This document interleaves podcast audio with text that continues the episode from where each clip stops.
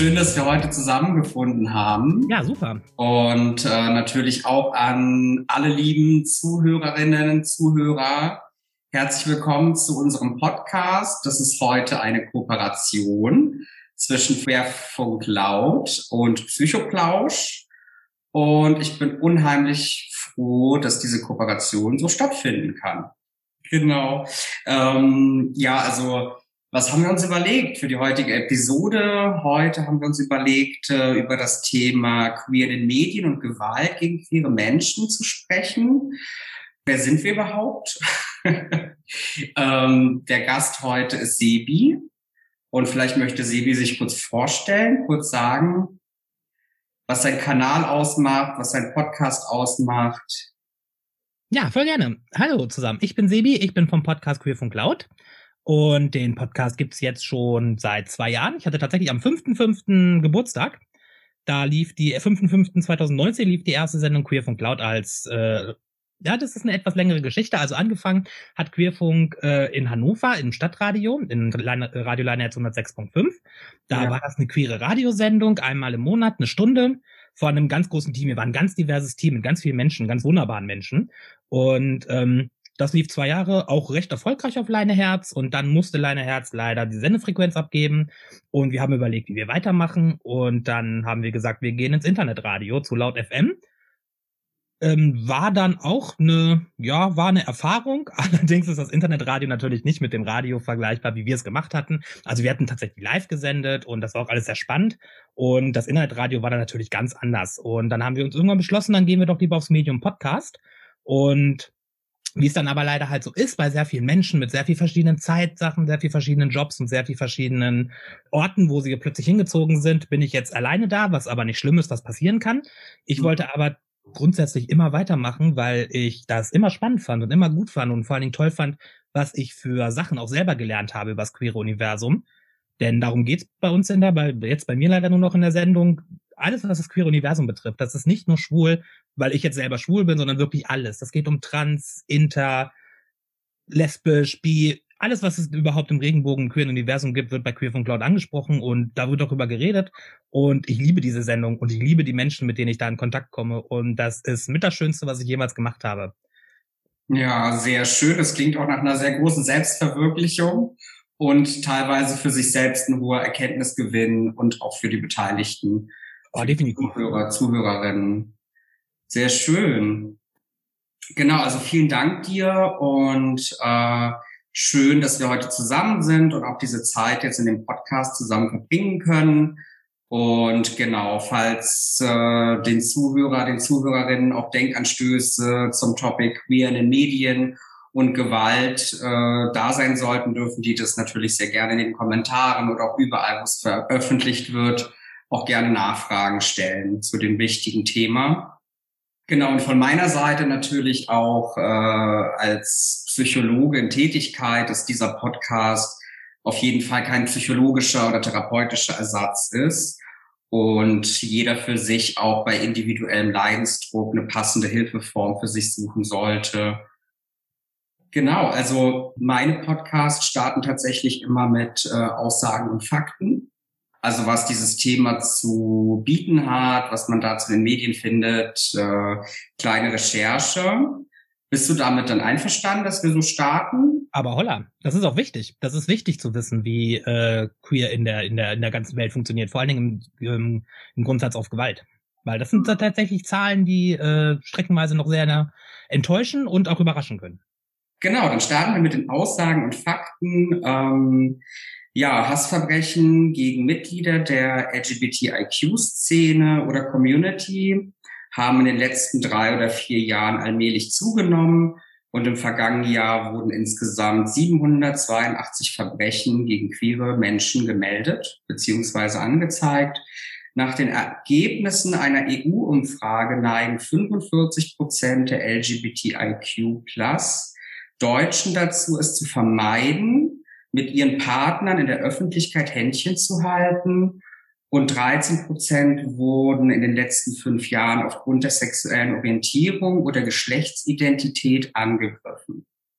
Die Medien spielen eine zentrale Rolle bei der Darstellung des Lebens von queeren Menschen. Sie prägen unser Weltbild, Gesellschaftsbild und zeigen uns Dinge, die wir sonst im Alltag nie bemerken würden. Ja, Social Media ist zu einer Plattform geworden, nicht nur um Gemeinschaften zu bilden und Unterstützung zu finden, sondern auch eben das Bewusstsein für diese Ereignisse zu schärfen.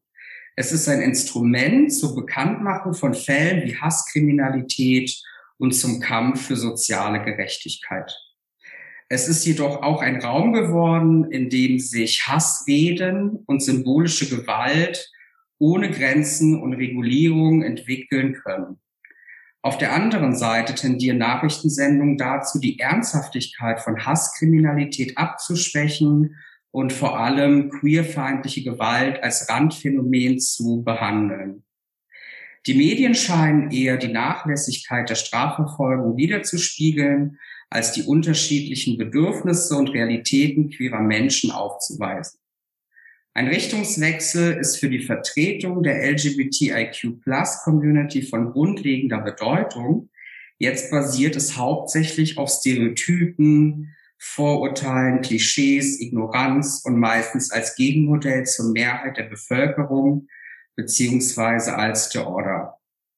Es ist wichtig, aus Stereotypen auszubrechen, das queere Leben außerhalb der Themen Schwulenparade, HIV oder Homo-Ehe sichtbarer zu machen.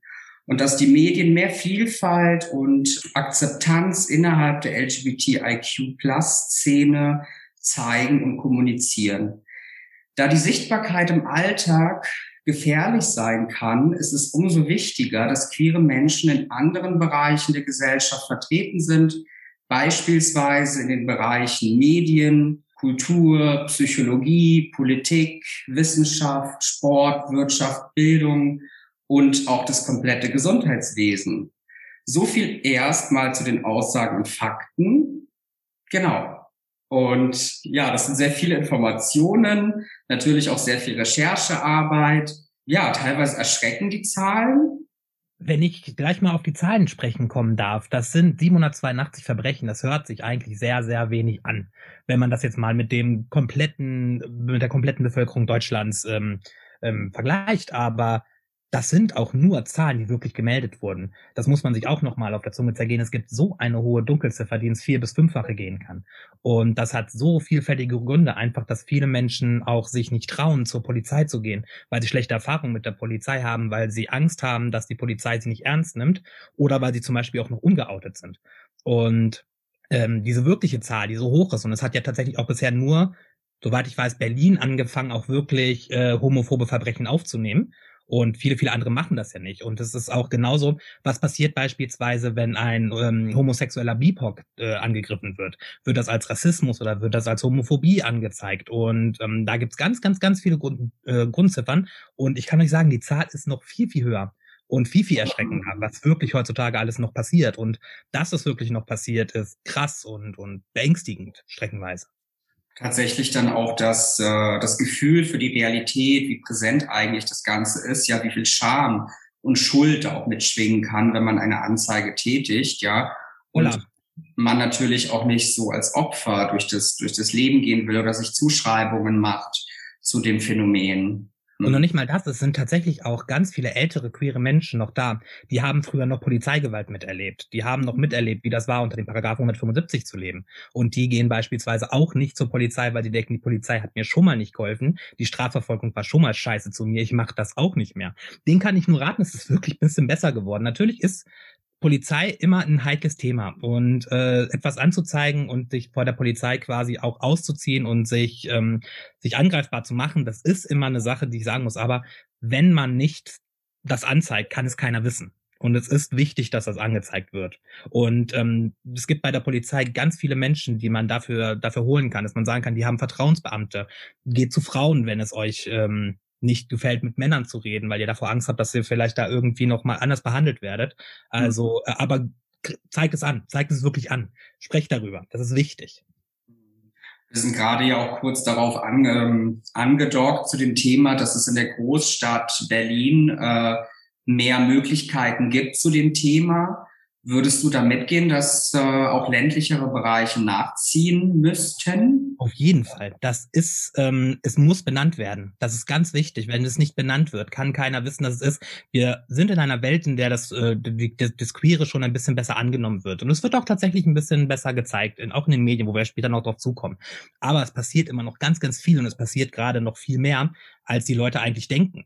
Und äh, das ist nicht nur eitel Sonnenschein. Und äh, es haben ganz viele Menschen Angst davor, was passiert, auch gerade in kleineren, in kleineren Bereichen, in Brennbezirken, in sonst irgendetwas. Und ähm, wenn wir da nicht wirklich sagen, dass wir die queere Gewalt auch beim Namen nennen, dass es queere Gewalt ist und dass es so auch ähm, in die Strafakten reinkommt, kann nichts passieren, dann kann es nicht besser werden. Tatsächlich kann man sich das ganz gut vorstellen, auch dass es in ländlicheren Bereichen einfach auch schwieriger ist, offen und mit open-minded zu versuchen zu erklären oder darüber zu sprechen oder auch das Verständnis zu bekommen. Ganz bestimmt. Ich, ich weiß ja nicht, wie es ist, in einem Land aufgewachsen zu sein. Ich bin ja also Hameln, Hameln beziehungsweise Hannover, wo ich, wo ich aufgewachsen bin, beziehungsweise jetzt wohne. Das sind jetzt auch nicht die Großstädte vom Herrn, aber ähm, in jetzt in so kleinen ländlichen Bereichen, wo wirklich jeder jeder kennt, wo jeder sich sofort das Maul über einen zerreißt, das ist natürlich dann auch nochmal was anderes, sich da einzu, einzugestehen, mir ist etwas geschehen und ich muss das einmal so benennen. Mhm. Tatsächlich von meiner eigenen Biografie ähm, aus dem Saarland, aus einem kleinen Dorf, kleiner Landkreis. Da ist es schon, äh, der Druck, der Leidensdruck ist schon höher, weil natürlich sich jeder kennt und mhm. die Absprachen auch irgendwie im Dorfrat stattfinden, etc. und jeder alles macht. Ja, das, das ist doch, glaube ich, wirklich da auch nochmal so eine Sache, da auch, auch, auch da nochmal zur Polizei zu gehen, ist, glaube ich, nochmal ein gewaltigerer Schritt, weil ähm, der Polizist kann der Nachbar sein. Und mhm. du willst ja vielleicht nicht dich vor deinem Nachbarn auch noch ausziehen. Und das ist ja auch manchmal eine Sache, so Gewalttaten oder irgendetwas, das ist ja auch eine wirklich, wirklich Sache, die an einem nervt und die ja auch tatsächlich sehr, ähm, sehr erniedrigend sein kann. Und sich dann selber auch nochmal zu erniedrigen, das Ganze nochmal zu erzählen, das haben ja nicht nur queere Menschen, das ist ja auch zum Beispiel in Vergewaltigungsprozessen oder so, das sich alles nochmal auszuziehen und das nochmal zu machen und dann auch noch vielleicht von Menschen, die man kennt oder die die Großmutter kennt oder weiß der Geier was. Das ist ja, das ist das ist ein Ding. Das ist wirklich was, was wo man bereit sein muss und äh, aber man sollte bereit sein und man sollte sich Hilfe holen, wenn man sie braucht und man sollte dort nicht alleine hingehen, wenn wenn man das nicht alleine schafft. Aber mhm. es ist wichtig, dass man das sagt. Sich nochmal Sicherheiten dazu zu holen. Genau. Auch Vertrauen. Genau, genau. genau. Was ich auch noch sagen muss, ich bin natürlich kein Sprachrohr für alle Menschen dieser Welt das, äh, das, das maße ich mir auch nicht an und das will ich auch nicht sein. Ich kann das nur von mir aus sehen oder von den Sachen, die ich erfahren habe und die ich so fühle. Wenn jemand natürlich ganz, ganz große, ähm, ganz, ganz große Probleme mit der Polizei hat und da wirklich das nicht kann, weil es, weil es anders ist, dann muss man sich was anderes suchen. Aber ich kann wirklich nur raten, tut das. Also die Polizei hilft uns schon ganz doll. Ja, sie hat Probleme. Das müssen, das müssen wir auch benennen und da muss auch dran gearbeitet werden. Wir können aber auch nicht dran arbeiten, wenn wir nichts tun. Auf jeden Fall sehr wichtig, sehr wichtig. Und ähm, ja, vielleicht zu deiner Person. Ähm, fühlst du dich selber sicher, auch in deinem privaten Umfeld, wenn du sexu deine sexuelle Orientierung oder deine Geschlechtsidentität in der Öffentlichkeit zum Ausdruck bringst? Jetzt schon. Das war tatsächlich aber auch ein langer Weg. Also ich war tatsächlich jemand früher, der der hat zwar sich eingestanden, dass er schwul ist und der fand das auch vollkommen okay. Also mir, mir hat das nie irgendwie was ausgemacht.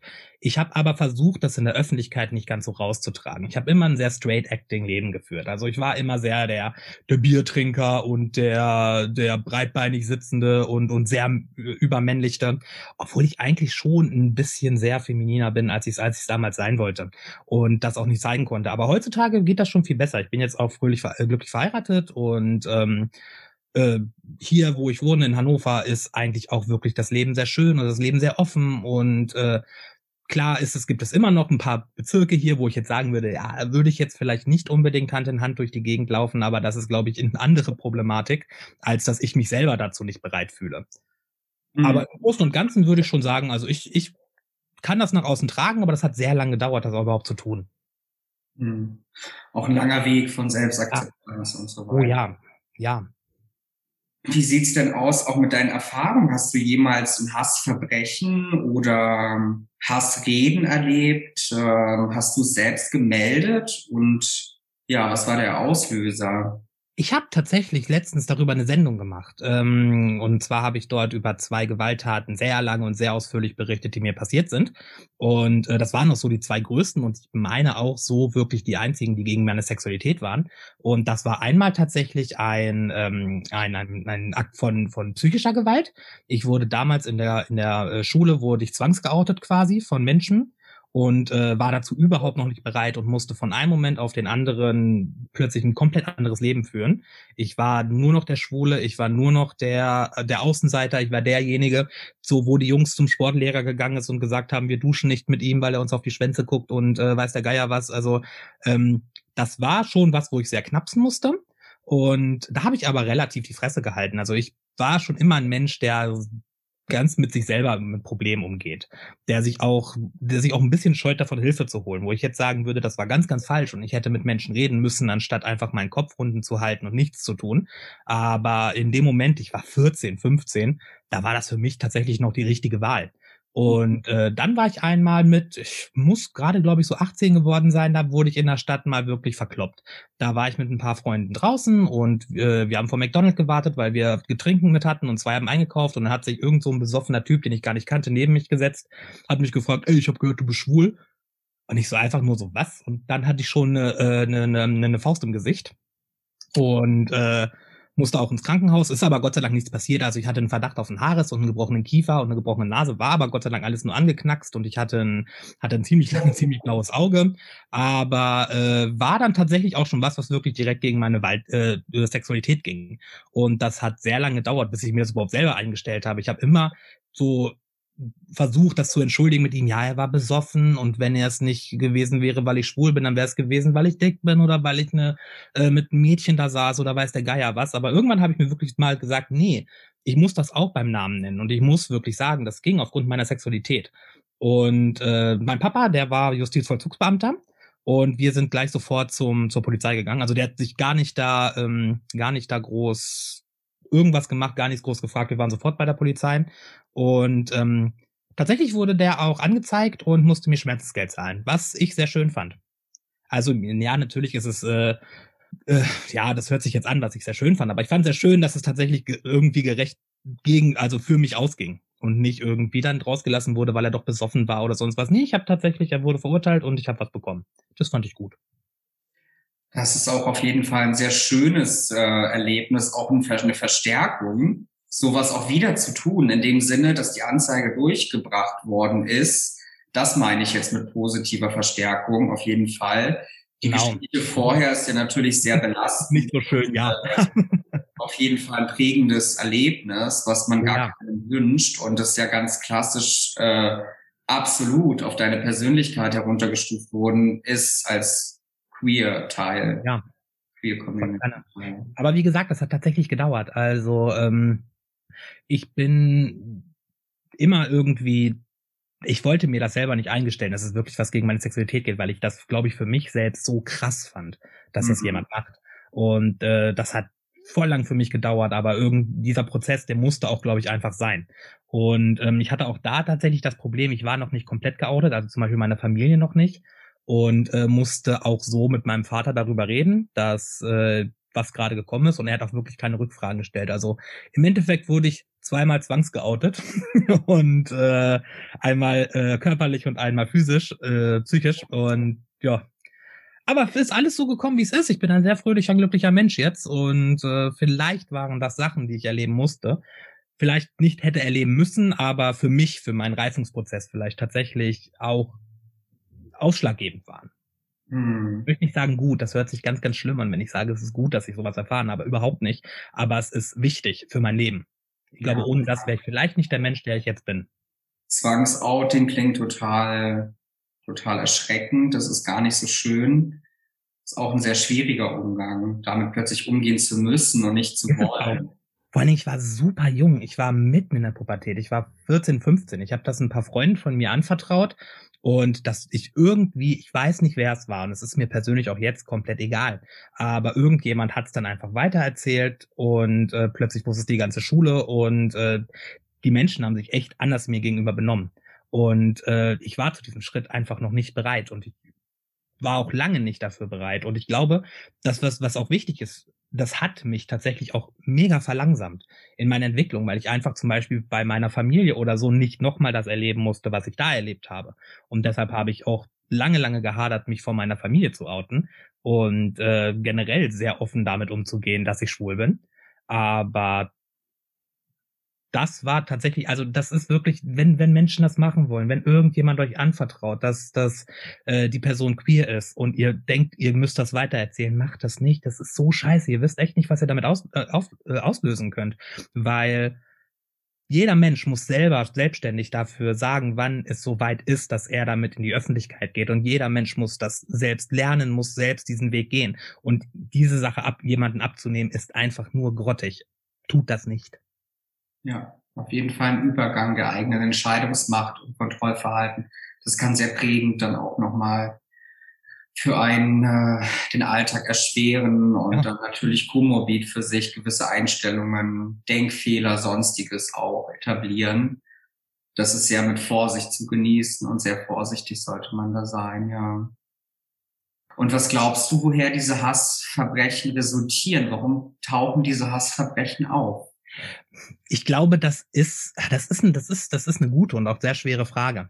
Ähm, wenn mich jetzt das mal auf mich beziehe, ich glaube, das war einfach tatsächlich nur anders sein und anders sein ist etwas, wo Leute draufkloppen können.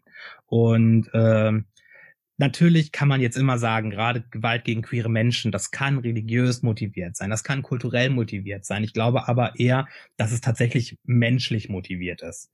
Und äh, wenn wir jetzt mal ganz ehrlich, weil wenn, wenn jeder Mensch, der bei Verstand ist, muss wissen, dass es komplett egal ist, wie ein Mensch lebt, solange er niemanden damit verletzt und solange er niemanden irgendwie damit Leid antut. Und das tut niemand mit Liebe oder mit seiner eigenen Identität.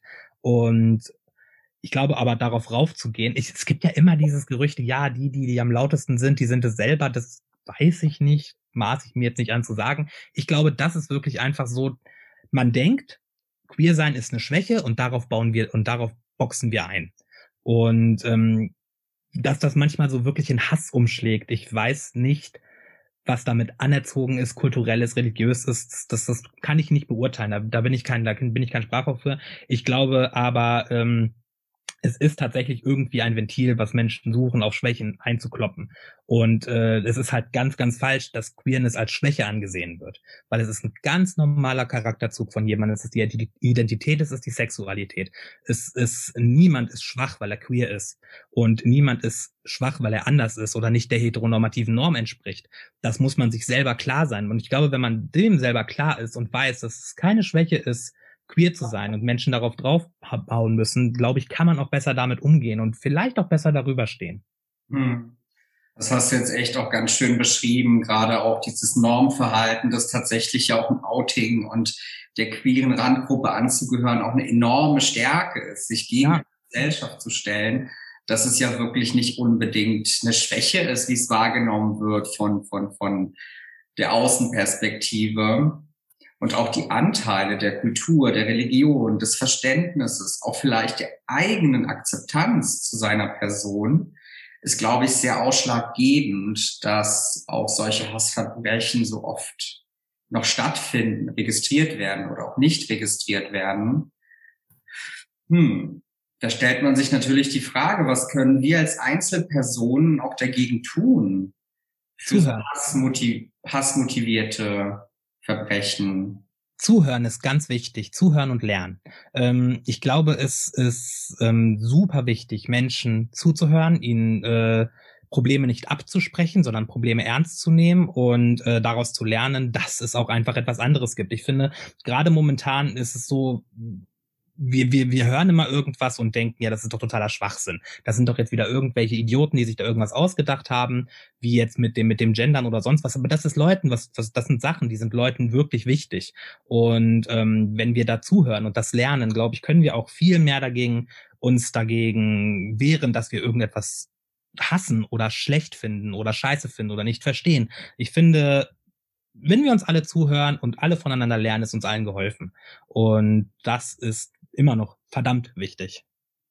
Und es ist genauso wichtig auch, ähm, Flagge zu beziehen. Und es ist genauso wichtig, sichtbar zu sein und Sichtbarkeit zu zeigen. Und ähm, Dafür sind Sachen wie die CSDs, dafür sind auch die Sachen wie zum Beispiel den Medien, äh, worüber wir nachher auch noch sprechen. Das ist wichtig, dass es dort immer wieder gezeigt wird, dass gezeigt wird, wir leben in dieser normalen Welt. Das ist eine Welt, in der wir alle leben möchten, in der wir alle so gut wie möglich groß werden möchten, in der wir alle so lange wie möglich, so glücklich wie möglich leben möchten. Und ähm, das zu zeigen und sichtbar zu sein, wir sind hier und auch wir haben ein Anrecht darauf, so zu sein, wie wir sein wollen. Das ist wichtig, dass es gezeigt wird. Und ähm, Allies zu sein ist wichtig, wirklich zwisch zu den Leuten zu stehen und dafür zu kämpfen, dass Rechte erreicht werden, weil wir können diese Rechte nicht alleine erreichen. Wir sind wirklich ein sehr, sehr kleiner Teil im großen Konzept, im großen Konzept Mensch. Und ähm, wir haben ganz viel erreicht, aber wir haben das auch nur erreicht, weil wirklich wundervolle Menschen hinter uns stehen. Und ähm, das ist wichtig, dass sie weiterhin hinter uns stehen und weiterhin mit uns kämpfen und äh, dafür sorgen, dass es nämlich nicht so ist, wie manche Menschen es ganz gerne hätten. Ja, an der Stelle auf jeden Fall auch. Ne? Zusammenfassend ganz wichtig, eben diese Situation oder auch das Verhalten für sich erstmal loszulassen, zu akzeptieren, aktives Zuhören, auf jemanden ne, zugehen, da sein und auch wirklich das Interesse zeigen, ist ein ganz gewinnbringender, entscheidender Prozess, auch ein Verständnis für das Gegenüber. Auf jeden Fall. Und was auch wichtig ist, wir dürfen auch in uns selber, in der queeren Community, andere Menschen nicht unsichtbar machen. Ich bin jetzt beispielsweise, äh, ich rede jetzt für viele, aber ähm, mir ist es zum Beispiel in meiner Sendung immer ganz, ganz wichtig, dass ich vor allen Dingen Leute zu Wort kommen lasse, die ich nicht abdecken kann. Weil ich kann ganz viel reden und ich kann mich in den Vordergrund stellen, äh, das hilft aber niemandem. Es ist wichtig, dass diese Leute ihre Stimme haben. Deshalb, wenn ihr irgendjemand unterstützen und helfen wollt, nehmt den aber diese Stimme nicht, sondern verstärkt diese Stimmen mit euren eigenen, aber lasst die Person trotzdem im Vordergrund. Das ist ganz wichtig. Das ist nicht nur wichtig bei Queer, das ist genauso wichtig in, in, in, in äh, bei, gegen Rassismus oder gegen irgendetwas anderes. Äh, sprecht nicht für Leute, sondern sprecht mit Leuten und sprecht mit Menschen zusammen. Das ist wichtig. Hm, auf jeden Fall kann ich sehr gut mitgehen, auch eben einfach das Verständnis zu fördern, die Akzeptanz, ja, die Offenheit und auch sensibel sein, sensitiv sein. Mhm hm. Und äh, was glaubst du, wie man auch diese Polarisierung durchbrechen kann von Hassverbrechen oder Hasstaten? Wie könnte man sich da verhalten? Was meinst du jetzt genau mit Polarisierung? Also, dass manche Menschen das total äh, sagen, ja, das war richtig und Genau, wie könnte man dem entgegenwirken? Ja, das sind das das sind so tatsächlich Fragen. Das ist puh. Ähm, es gibt ja diese schönen Sprichwörter, sowas wie mit Nazis kann man nicht reden oder irgendwie sowas. Oder mit mit äh, Menschen, die einen eh schon hassen, ist es schwer zu reden. Das stimmt auch. Das ist durchaus wahr. Äh, es hilft aber nichts, trotzdem da Gewalt zu sein. Ich glaube, es ist wirklich wichtig, sichtbar zu sein und Flagge zu zeigen und diese Menschen, diese diese Hassstimmen einfach versuchen zu ersticken, indem man lauter ist. Und ähm, ja, ich, ich, ich finde tatsächlich auch, mit manchen Menschen kann man nicht mehr diskutieren. Das hilft nichts mehr. Da, äh, da habe ich auch ehrlich gesagt keinen Bock drauf und da haben auch ganz, ganz viele andere von der queeren Community keinen Bock drauf. Und wer das machen kann, dem kann ich manchmal nur meinen Hut ziehen, weil mir beispielsweise bei vielen rechten Menschen oder so da, da schon die Fantasie fehlt, mir überhaupt vorzustellen, mit denen zu sprechen. Wer das machen kann, super. Ich kann es nicht. Und äh, ich kann aber meine Stimme dafür nutzen, um diese Stimmen vielleicht ein bisschen zu übertönen. Und das ist wichtig, denn wir haben eine Stimme und die müssen wir nutzen. Und wir können diese Stimmen nutzen, wenn wir zusammen lauter als die Hassmenge äh, sind.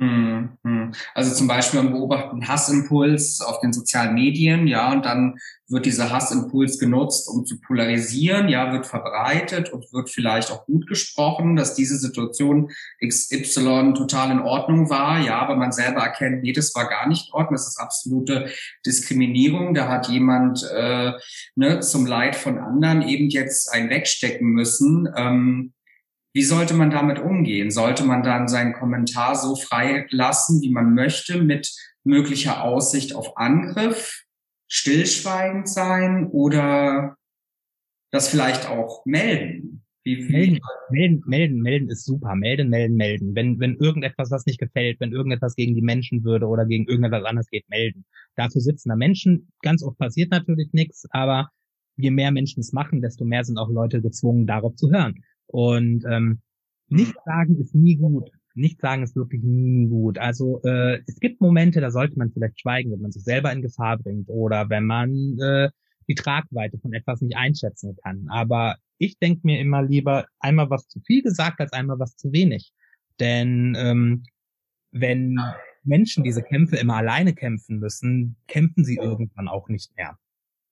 Und äh, deshalb immer, immer, immer was dagegen sagen. Und es gibt, es gibt so viel Scheiße im Internet. Also das ist wirklich, das ist unglaublich, was da streckenweise in den, in den, ähm, in den Foren passiert. Ich bin absolut kein Fan von Twitter, weil ich finde Twitter unglaublich toxisch streckenweise. Und Facebook ist auch ganz schlimm und generell ist alles ganz schlimm. Es können wundervolle Orte sein. Das Internet ist eine großartige Erfindung, die uns auch sehr, sehr weitergebracht hat. Aber sie wird halt auch von sehr vielen Menschen sehr schädlich benutzt. Und äh, das darf man nicht. Das, das darf so nicht passieren.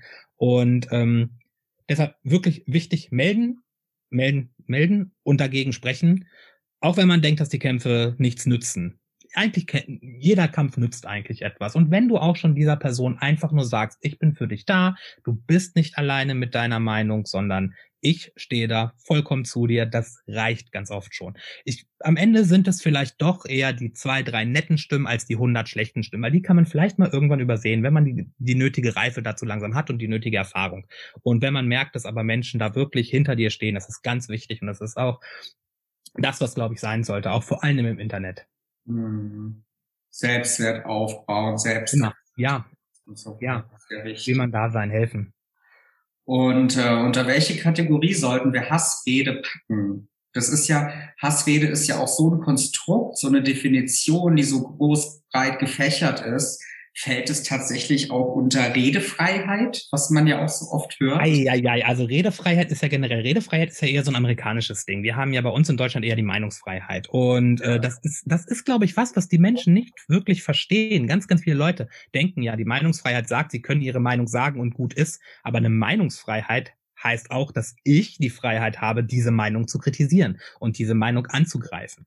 Und ja. ähm, das, das Wissen, das, das, das glaube ich, das, das geht bei ganz vielen Leuten oben nicht rein. Und deshalb ist auch dieses, dieses Getue gerade mit Cancel Culture. Und ähm, man darf hier nichts mehr sagen in Deutschland. Doch, indem du das sagen darfst, darfst du das gerade sagen. Dadurch hast du eine Meinungsfreiheit. Das haben nämlich ganz, ganz viele Länder nicht auf dieser Welt. Da dürftest du nicht deinen Dreck ins Internet kübeln, wie du es gerade machst. Aber nichtsdestotrotz hat eine Meinung äh, und wenn du die auch denken und meinen darfst, wenn sie gegen die Menschenwürde oder gegen das Grundgesetz geht, dann muss dagegen vorgegangen werden. Da hast du keine Meinungsfreiheit mehr. Mhm. Die Meinungsfreiheit deckt ja nicht die, die Grundrechte ab.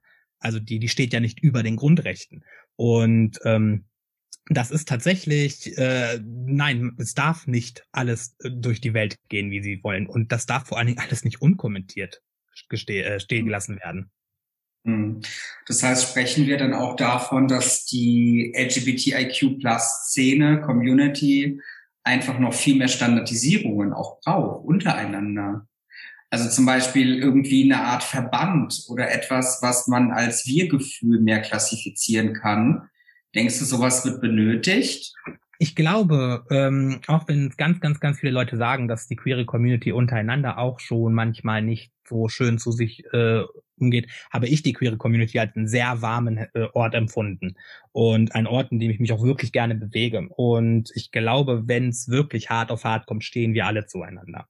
Auch wenn es natürlich immer wieder immer wieder Reibung gibt, gerade so im Thema. Das hatten wir zum Beispiel letztens in ähm, äh, war der Tag der lesbischen Sichtbarkeit und ähm, für viele ist lesbisch eine komplett cis-weibliches Phänomen. Und also cis bedeutet, wer es nicht weiß, cis ist gleich und steht immer im Gegensatz zu trans, also dem, die äh, transsexuell sind, also nicht mit dem Geschlecht auf die Welt gekommen sind, dem, dem sie sich auch identifizieren. Und ähm, na klar gibt's immer Reibung, aber wenn es irgendwie, glaube ich, drauf ankommt und wir gegen was Größeres kämpfen müssen, stehen wir zusammen. Da bin ich ganz gleich, aber trotzdem ist es schön, wenn wir natürlich auch innerhalb unserer Community ein bisschen mehr Sorgfalt zueinander tagen. Hm. Das heißt, könnte man auch sagen, dass also die Stärke, Community, das Commitment ist da, man unterstützt sich auch untereinander, aber sollte man vielleicht in der Community auch noch mal mehr Bewusstsein und, und Verständnis dafür schaffen, was auch Hassverbrechen bedeutet. Also Immer, immer, weil Hass muss nicht nur von einer, äh, von, von, von der heteronormativen Welt ausgehen. Es gibt äh, auch eine ganze Menge in der queeren Welt, die nicht wissen, was ihre Wörter ausdrucken können.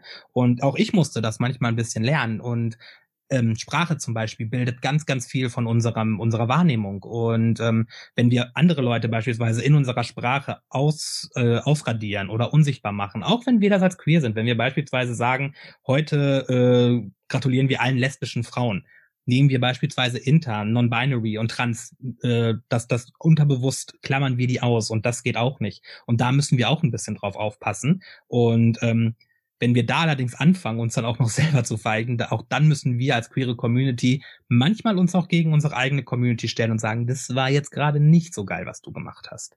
Mhm. Weil ähm, ich finde tatsächlich, jeder von unserer Community ist wichtig. Und äh, jeder hat das Recht, äh, so zu sein, wie er möchte. Und ich maße mir da nicht an, anderen Leuten zu sagen, wie sie zu sprechen haben oder äh, wann sie nicht mitgemeint werden oder wann sie extra gesagt werden. Und wenn das Leute stört, muss man auch darauf hören.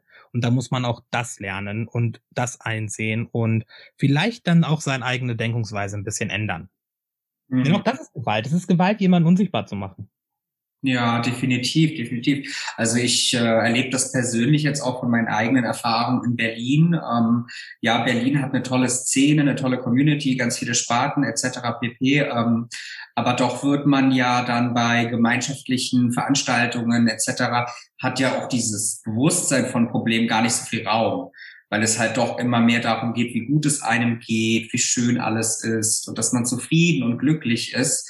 Ich weiß nicht, wie man das äh, präventiv lösen könnte, um mehr Problemverhalten einfach zu reflektieren oder auch zu verstehen. Es ist auch okay, ein Problem zu haben. Es ist ja auch schöner, über schöne Sachen zu reden. Da habe ich auch viel mehr Bock drauf. Ich habe auch viel mehr Lust, äh, Spaß zu haben, als, äh, als Probleme zu haben. Aber wir haben Probleme und es gibt Probleme und wir können Probleme nicht arbeiten, wenn wir sie nicht benennen und mhm. nicht uns damit, äh, nicht uns damit auseinandersetzen.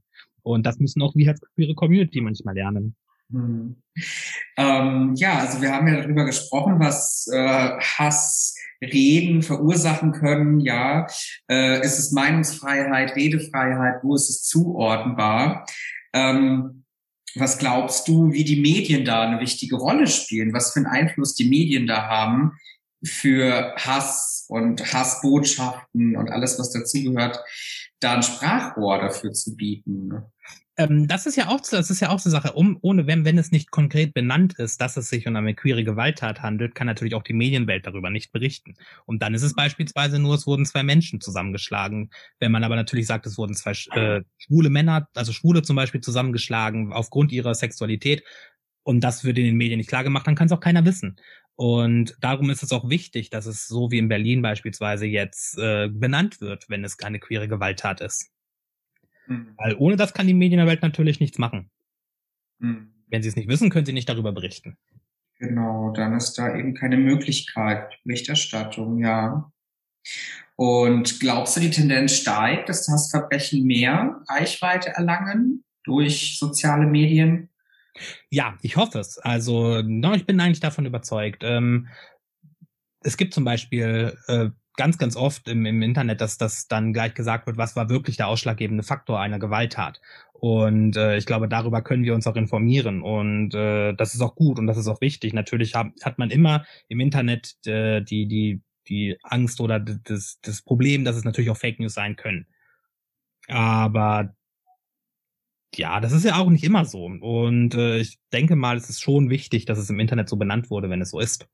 Und mhm. dafür sind die sozialen Medien, sollten eigentlich soziale Medien auch ein bisschen da sein, um Menschen aufzuklären und Menschen auch äh, Wahrheiten zu vermitteln, die natürlich vielleicht nicht immer so vermittelt werden. Ist das natürlich auch, ja. Internet ist auch immer so ein Thema, naja. Wie wird's vermittelt, wie wird's dargestellt? Genau. Genau.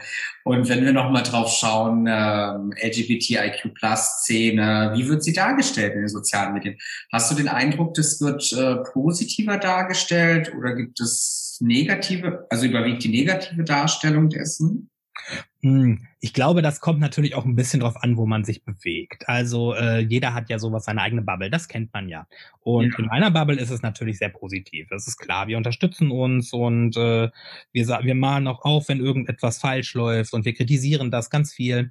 Es gibt natürlich aber auch Bubbles, da wird das natürlich alles wieder umgekehrt. Ja. Ähm, als als äh, Großschnitt kann ich sagen, ich finde, dass äh, wir auf einem guten Weg sind, ähm, queere Belange deutlicher draus zu machen, aber es natürlich auch noch ein langer Weg ist. Und das ist gerade, gerade finde ich so mit Sachen wie nicht-binär und inter und trans, da haben wir noch ganz, ganz, ganz viel vor uns. Und da muss noch ganz viel passieren, dass auch wirklich das verstanden wird von den Menschen. Und dass es auch wirklich so gezeigt wird, wie es ist, dass es nicht heißt, ein, ein äh, ich finde es ganz furchtbar, wenn es immer, immer Transmann oder irgendwie sowas heißt, weil äh, Transmänner sind Männer und Transfrauen sind Frauen. Und das ist nicht irgendwie etwas, was sie sich fröhlich letztens ausgedacht haben, sondern das ist etwas, was ihre, ihr Leben ist. Und mhm. ich finde es so disrespektierlich, das irgendwie äh, nicht zu benennen und das falsch zu machen und, und Leute, Menschen falsch zu labeln oder immer noch so. Ich fand das zum Beispiel ganz krass, als äh, Elliot Page sich jetzt geoutet hat. Und äh, da haben ganz, ganz, ganz viele Nachrichtenportale immer noch ihren Deadname, sein Deadname benutzt, Entschuldigung. Ähm, ist ja auch klar, das ist ja, ist ja eine bekannte Persönlichkeit, aber man kann ja trotzdem sagen, äh, Elliot Page, früher bekannt als Schauspieler in den Rollen bla bla bla bla bla, aber nicht beispielsweise sein Deadname zu sagen. Also sein Deadname ist der Name, den ein Transmensch äh, früher gehabt hat, bevor er die, die Transition begonnen hat. Und das ist ganz, ganz wichtig, dass man den nicht mehr benutzt, weil das sind ganz oft Namen, wie für Transmenschen mit ganz viel Schmerz äh, eingehen. Und äh, auch das muss gelernt werden und auch das muss gemacht werden. Und man hat noch eine ganze Menge vor sich, gerade im Umgang mit Trans, mit Inter, mit nicht-binär und mit gerade mit Sachen, die dem nicht dem heteronormativen Cis-Geschlecht äh, entsprechen. Ja, ja, es ist natürlich sehr beleidigend. Es ist sehr intensiv an Leidens. Es ist vor allen Dingen, es ist vor allen Dingen auch das ist eine Gewalttat. Auch das sagt wieder nämlich aus, wir nehmen dich nicht ernst. Wir, äh, für uns bist du immer noch äh, Elliot Page damals. Äh, und das finde ich, das, das, äh, das ist einfach nur disrespektierlich. Weil es sind auch Menschen. Also jeder ist ein Mensch und jeder möchte so behandelt werden. Und ich würde auch als äh, Medienanstalt nicht scheiße behandelt werden, wie manche Medienanstalten das mit manchen Menschen machen. Hm, das war ein gegenseitiges Zuhören, Verständnis, sensibel sein, ist doch sehr prägnant und sehr wichtig, gerade in der Medienwelt. Und das war jetzt natürlich ein äh, negatives Beispiel, ne, auch ein verletzendes Beispiel. Was glaubst du, wie gerade die sozialen Medien auch für mehr Aufklärung, für mehr Diversität und auch ein bisschen Veränderung der Gesellschaft beitragen können? Oh, ganz toll. Ähm ich finde, das gab jetzt ein schönes Beispiel. Bei Sat 1 gab es ja diese äh, Reality-Sendung Promis unter Palmen. Und dort ja. hat ein Kandidat wirklich Sachen gesagt, wo ich sagen muss, das geht nicht. Das, das, das, das kann man eigentlich nicht unkommentiert von einer, von einem Mediensender ausstrahlen hat Sat1 aber getan. Und äh, da hat äh, gerade die soziale Medienwelt auf Instagram und Twitter und, und Facebook hat sich dagegen aufgelehnt und hat wirklich dafür gesorgt, dass Sat1 ein Statement abgeben musste. Was ja. viel zu spät kam, aber immerhin kam. Und äh, das passiert ganz viel und das wird von ganz vielen Leuten irgendwie mit Canceln oder irgendwas verwechselt. Nein, das ist einfach die Sache zu sagen, hier ist was scheiße gelaufen, hier ist etwas nicht richtig gelaufen. Stellt ja. das bitte klar und lasst das nicht unkommentiert. Und äh, das kann so eine soziale Medienwelt wirklich sehr, sehr gut. Sie kann natürlich auch äh, genauso gut das ins Umkehrschluss machen. Natürlich kann sie auch äh, ähm, wenn es die falsche Bubble ist, irgendwie dafür sorgen, dass es äh, andersrum geht. Aber äh, ich finde gerade, gerade, ah, das ist auch wieder so, es gibt ja diese, diese, auch diese sehr disrespektierlichen Woke-Begriffe und, und hier äh, Social Justice Warriors und sowas. Ähm, ja, aber soziale Gerechtigkeit ist wichtig, soziale Gerechtigkeit ist scheißen wichtig. Mhm. Und äh, die muss einfach gemacht werden und die muss da sein. Und äh, deshalb finde ich es auch so schön, dass so viele Leute sich da zusammenrotten und ähm, ja, zusammenrotten hört sich jetzt auch wieder so negativ an, aber so viele Leute sich zusammen äh, finden auch und äh, das einfach machen. Und äh, das ist grandios, wenn dann auch wirklich tatsächlich was passiert, wie jetzt beispielsweise mit Sat 1. Hm. Das ist ja ein ganz tolles Beispiel, ja auch welche Stärke das haben kann, ne? wenn ja man als Team sich da irgendwie nicht gut behandelt gefühlt hat. Und ich persönlich kenne die Aussage jetzt nicht. Also ich habe das nicht so mitbekommen. Was, was war das denn für eine Aussage? Also war die Beleidigung? Also das, äh, ja, es war, also da ist eine, ein Drag Queen mit dabei. Erstmal wieder ganz, ganz, ganz, äh, ganz klar, es wurde wieder Drag mit Trans verwechselt, was immer äh, ganz, ganz oft passiert, weil äh, Drag ist kein Trans, Drag ist eine Kunstform und Trans ist eine ist ein komplettes Leben, das ist eine Identität. Und äh, das wurde erstmal wieder in, in, in Worten befasst, die wirklich äh, sehr, sehr unverschämt waren. Dann ging es natürlich darum, dass äh, ein, ein, also die Drag Queen natürlich dann auch ein homosexueller, äh, also ein schwuler Mann ist und äh, das ist auch ganz furchtbar und das kann man nicht machen. Lesben sind okay, aber Schwule und bla bla bla und das geht einfach alles nicht mehr. Und ich finde, das hat auch keinen komödiantischen Ausdruck. Also ja, äh, natürlich leben ja so Reality-TV-Formate von von von Zündkraft und von von Grenzenüberschreit Grenzen Grenzüberschreitung. Aber das ist einfach nur, das war einfach nur unverschämt. Und also ist tatsächlich, dass es ausgestrahlt wurde, fand ich wichtig, weil das sind tatsächlich Sachen, mit denen sich ganz, ganz viele Mitglieder äh, in der, der queeren Community auseinandersetzen müssen. Deshalb ist es auch wichtig, dass es gesagt wird, dass es einfach jeden Tag passiert und auch in solchen Formaten. Aber das kann man einfach nicht unkommentiert stehen lassen. Mhm. Das hat Sat 1 getan. Und also es gab so einen zynischen äh, zynischen Einsprecher, von denen er dann gesagt hat, na, dann wollen wir mal gucken, ob der Kandidat am Ende immer noch da steht. Er ist ja dann rausgewählt worden, das ist ja auch, das ist auch eine schöne Sache. Aber äh, man hätte, also Sat1 hat dann ja bei Twitter relativ schnell, nachdem der, der Shitstorm losgegangen ist, haben sie dann geschrieben, wir teilen diese Ansichten nicht. Das ist gut. Das hätte aber auch in der Sendung kommen können. Das hätte aber auch in den Dreharbeiten kommen können. Weil äh, man hätte da beispielsweise schon loslegen können und sagen können, hier, das war nicht so geil, ich weiß nicht, ob man denn den, den, den, den Kandidaten gleich hätte rausfeuern müssen. Das wäre natürlich auch eine logische Konsequenz gewesen. Aber man hätte beispielsweise das Thema auch aufgreifen können, um wieder ein bisschen für Wahrnehmung zu sorgen. Mhm. Also da haben, da, die, die hatten wirklich eigentlich eine, eine wirklich auf dem goldenen Teller präsentierte Situation, mal was gut zu machen, aber wirklich was für, für, für, für eine gute Wahrnehmung zu sorgen, die sie leider nicht getan haben. Hm, ja, Schwierig. Jetzt ist es gekommen, wie es ist. Jetzt gibt die Sendung nicht mehr. Aber ich glaube, das liegt mehr an Villieren. Ja, das ist natürlich sehr schwierig, ne? Der Umgang auch von, von Medien, äh, Anstalten, Fernsehprogrammen, wie auch immer, da auch einen richtigen Umgang zu finden, ne? Und da auch wirklich äh, niemanden zu verletzen. Dann ist auch die Frage, inwiefern auch vielleicht äh, TV-Shows auch speziell mit Konfrontation spielen und auch speziell diese Hassimpulse freisetzen, ne? damit die Einschaltquoten dementsprechend hoch bleiben und es wird bestimmt ein paar Menschen geben, die die Aussage bestimmt auch toll gefunden haben, die dort abgelassen worden ist, ja. Was ja spannend ist, dass dieser Kampf stattgefunden hat, also dass man eben auch Sat 1 darum gebeten konnte, sich dazu zu entschuldigen und dazu Stellung zu beziehen. Das also ist schon ein enormer Erfolg. Na, auf jeden Fall. Sie mussten sich ja nicht entschuldigen. Das, das hat ja auch keiner verlangt. Also äh, ich glaube auch tatsächlich, ja, man darf auch nicht vergessen, es ist natürlich ein, ein Format, was äh, Geld verdienen möchte und was natürlich durch Polarisation Geld verdient. Und äh, aber das waren halt tatsächlich schon Sprüche, die sehr, sehr, sehr menschenunwürdig waren. Und äh, das hätte ich genauso genauso kritisiert, wenn es jetzt gegen äh, beeinträchtigte Menschen gegangen wäre oder rassistische Äußerungen gegangen wären. Und das muss kritisiert werden. Und nichts anderes sind queerfeindliche Begriffe. Auf jeden Fall, auf jeden Fall. Das ist auf jeden Fall verletzend und grenzüberschreitend. Das ist umso wichtiger. Und ähm, ja, schön, dass wir bei dem Beispiel auch waren. Da ging es ja jetzt auch so gesehen um ein Fernsehprogramm, um eine Rolle, ja, eines äh, offen homosexuell Lebenden, der Dragkunst betreibt. Ähm, sollte das viel mehr stattfinden? Also sollten wir viel sichtbarer werden als queere Community in Fernsehprogrammen, damit man noch viel mehr damit äh, beschäftigt sein muss? Es muss vor allen Dingen alltäglicher werden. Ähm, Repräsentation ist wichtig, aber Repräsentation kann man natürlich auch falsch erzeugen. Wenn wir jetzt beispielsweise einfach nur eine Sendung nehmen würden, die nur Klischees erfüllt, haben wir auch nichts gewonnen. Ähm, ja.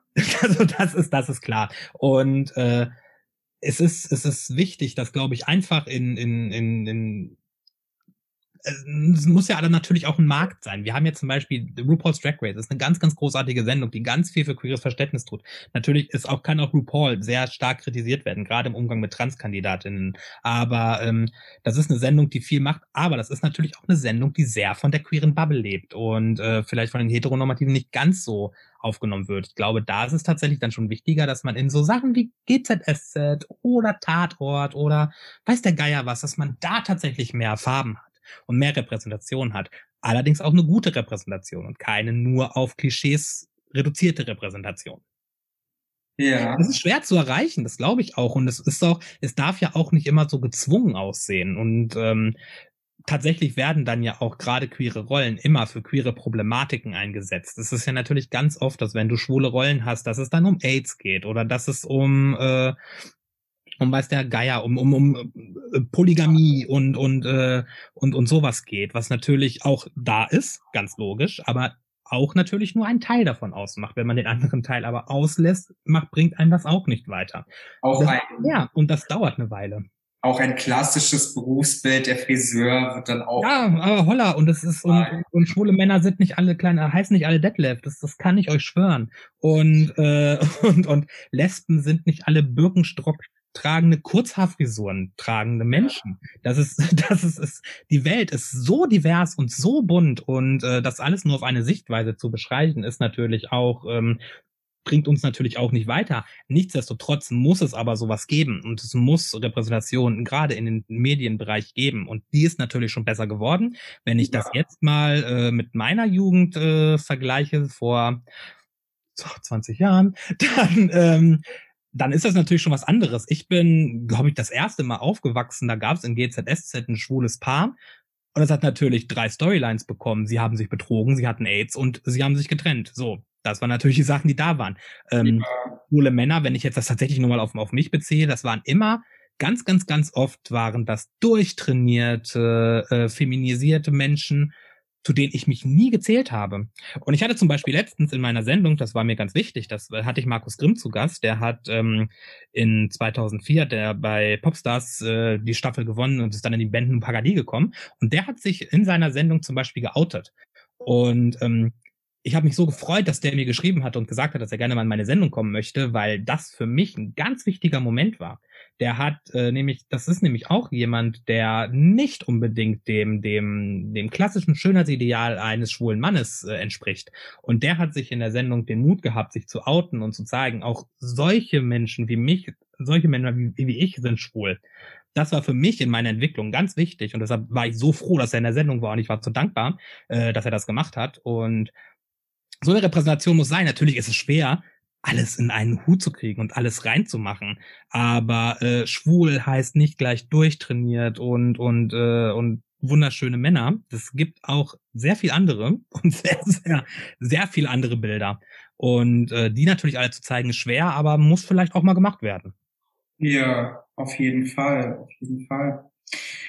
Ja, also ich bedanke mich recht herzlich. Ich fand, das war ein ganz spannendes Interview. Ich fand auch deine Einblicke ganz spannend aus deiner Erfahrung in der Medienwelt. Ja, vielen Dank, dass ich da sein durfte. Auch an die lieben Zuhörer und Zuhörerinnen. Vielen Dank für die Teilnahme an dem Podcast Querfunk Laut und Psychoplausch. Ich hoffe, ihr hattet alle für euch einen Erkenntnisgewinn und äh, auch einen Denkanstoß zu dem Thema queer in den Medien und Gewalt. Äh, für mehr psychologische und queere Themen folge doch gerne meinem Instagram-Kanal Psychologe Boländer. Und genau, die Art, dass der Account ist dann auch in der Beschreibung verlinkt. Du suchst für dich selber ein Thema, eine fachliche Begleitung, einen Psychologen, interkulturellen Manager oder psychologischen Berater, dann besuche doch gerne meine Website und hinterlasse eine Kontaktanfrage. Ich freue mich darauf. Genau, oder du willst auch Gast sein äh, bei dem Podcast Psychoplausch, dann freut sich mein Team und ich über deine Anfrage unter social media at psychologe-polender.de. Genau. Ja, lieber Sebi, möchtest du noch abschließend was sagen? Ja, vielen, vielen Dank, dass ich da sein durfte. War sehr schön, hat mir sehr gut gefallen. Ähm, und ich würde einfach so enden, wie ich meine Sendung ende. Seid laut, seid proud.